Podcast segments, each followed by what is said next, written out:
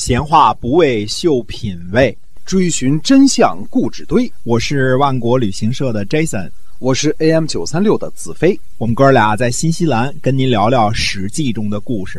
各位亲爱的听友们，大家好，欢迎来到《史记》中的故事，是由新西兰万国旅行社的 Jason 为您讲的。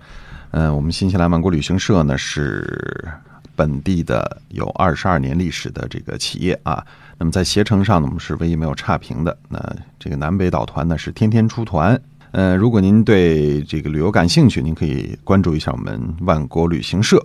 我想呢，应该会给您最满意的服务。对的，嗯，关键新西兰跟中国是反季节啊。这个中国冬天的时候，新西兰是夏天，气候非常非常的好。对，最好的季节。对，嗯，奥克兰最高啊，不过二十五度。哎，舒服是吧？舒服，哎，真舒服。最舒服的时候，这个时候是一个非常好的来新西兰旅游的时机。嗯，对的。那么接着讲我们史记中的故事啊。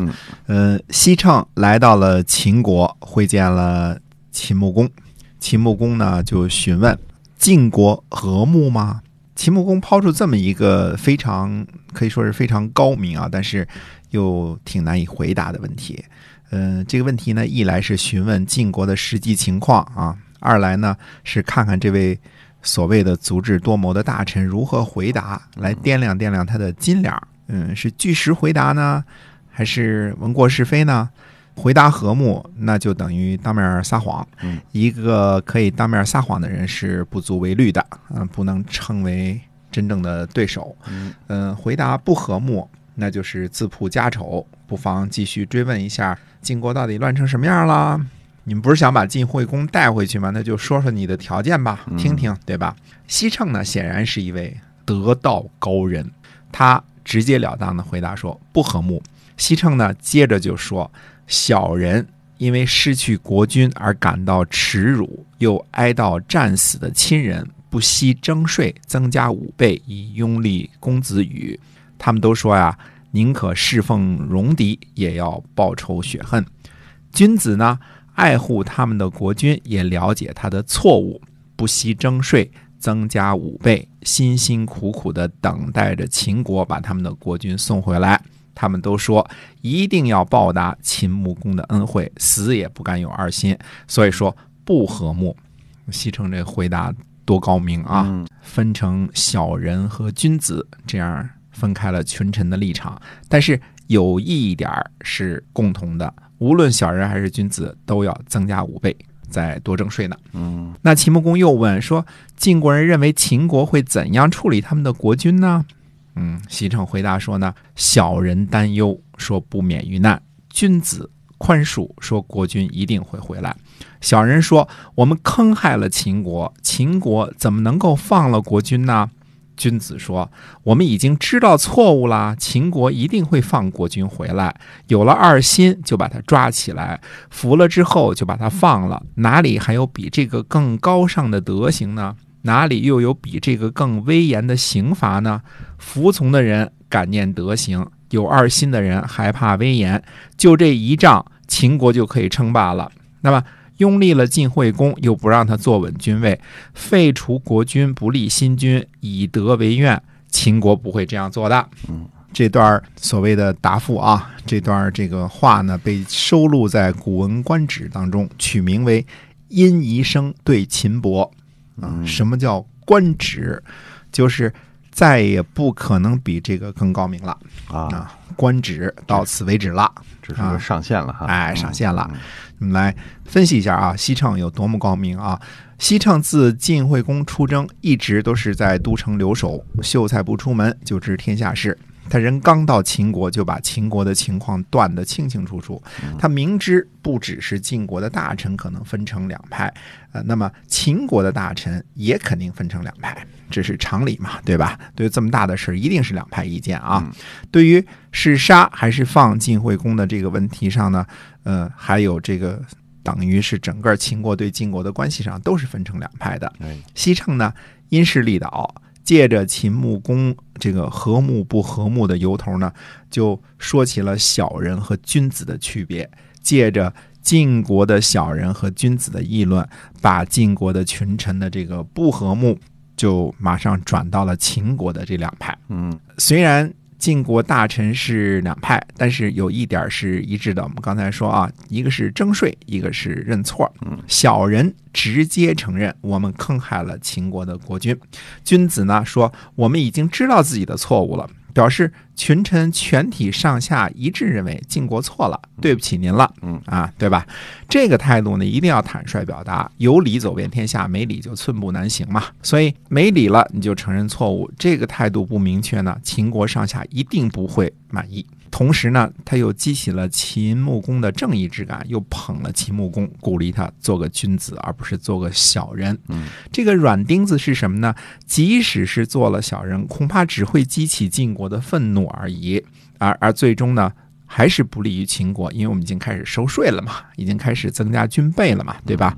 哎，做好了所有的准备了，又夸夸的多好，您可以一战而罢，您这一仗打赢了，直接做霸主得了。嗯能够在短短的几句话中啊，动之以情，晓之以理，诱之以利，还暗藏软钉子加以威胁，既坦诚不失脸面的承认了错误，还给秦穆公戴了高帽子，进行了吹捧。这个对于要是这个说这个西称啊，他对于双方彼此的背景、教养、价值观拿捏的那叫分毫不差，多厉害这人啊！嗯广东话讲豪 C 雷啊，非常非常的厉害，这就是我们所说的所谓的这个翻手为云，覆手为雨的功夫啊，这个西城了不得，这是人尖子当中的人尖子，绝对是了不起的人啊！精英，哎，没错儿，嗯哎，秦穆公听说之后的这个反应是什么呢？秦穆公说：“真是说到我的心坎儿里去了。”看这话说的，真是说到我心坎里去了啊！于是呢，秦国立即转变态度，先给晋惠公换了一个高级的官舍，又让他享受诸侯应该享有的伙食待遇，七劳啊。我们这儿说啊，一牛、一羊、一猪为一劳，七劳是诸侯国君的伙食待遇，实际上就是杀牛宰羊，弄点好吃的啊。哎嗯哎，相当于我们搞旅游人说，把这个这个三菜一汤换成了七菜一汤，青年旅社换成了五星级酒店。嗯嗯顺便说一声啊，这个嗯，国内旅游团队的最高的团餐标准是七菜一汤，在我们万国旅行社这是起步的餐食标准啊，标配是吧？哎，标配啊，这是最起码的、啊，最起码的，最起码的肯定保证你有这样的待遇哈。啊，对的，这个西城呢，成功的完成了求和的使命，秦国呢也答应释放晋惠公。呃，晋国人呢对这个庆正说：“说你该跑路啦。”嗯，庆正说：“让国军兵败，兵败了我还不去死，国军的法律往哪儿放啊？”嗯，这不是人臣应该该做的事儿。我呢，做不了人臣，跑路去哪里呢？这年十一月呢，晋惠公就回到晋国啊，先诛杀了庆正，这才返回国都。这是中间有有有一大段话在国语当中记载的啊，这个庆正怎么为自己辩解，说什么应该什么不应该，一大段话啊。但是庆正呢态度很好啊，错误是犯了，但是在这儿等着就死啊，拿自己的命来尝进去啊，也不跑，也不走，也不说什么。那晋惠公还是小心眼儿 enough，回来就先把这个庆正给杀了。这一年呢，晋国又遭了灾荒，那晋国也是流年不利啊。这次呢，秦穆公免费送了粮食给晋国。那秦穆公呢，还是那句话，我怨恨晋国的国君，可是可怜晋国的人民。以前箕子说过，唐叔虞的后人一定会昌盛。我呢，还是树立我的德行，等待晋国出现一个好的国君吧。嗯，看来并没有对晋惠公这次有什么多的期望啊，这个也没有觉得他会变好，就等将来出一个好的国君吧。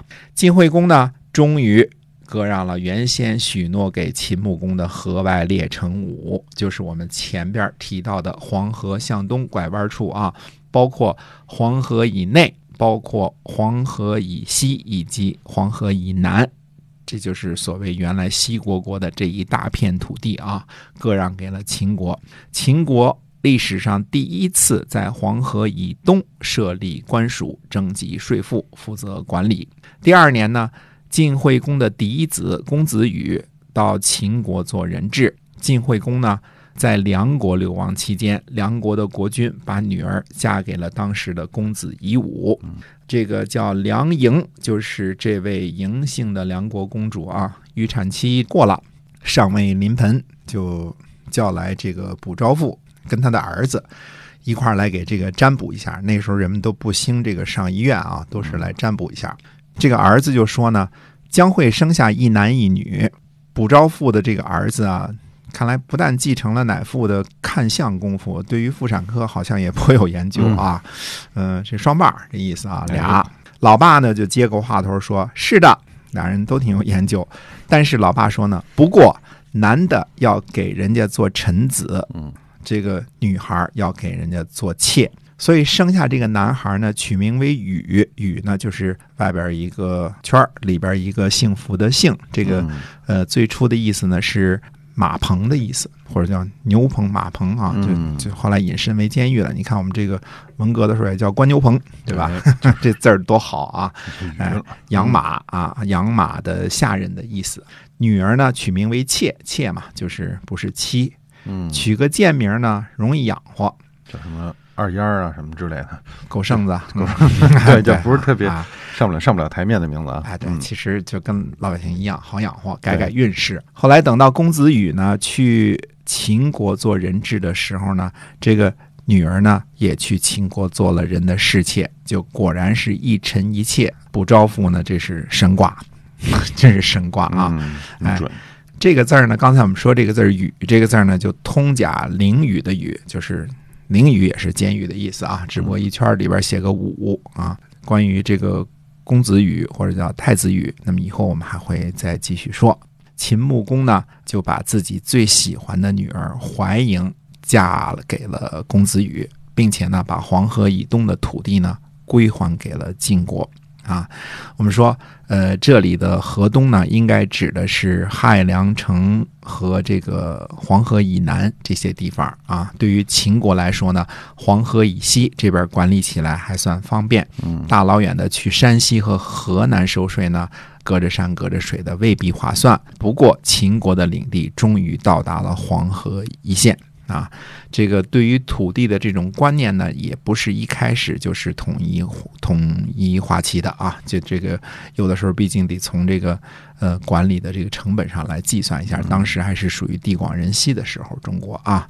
那么公元前呢六百四十五年的韩元之战，这个秦穆公呢大败晋国，第一次和晋国呢共享黄河天险，意义是非常的重大的啊。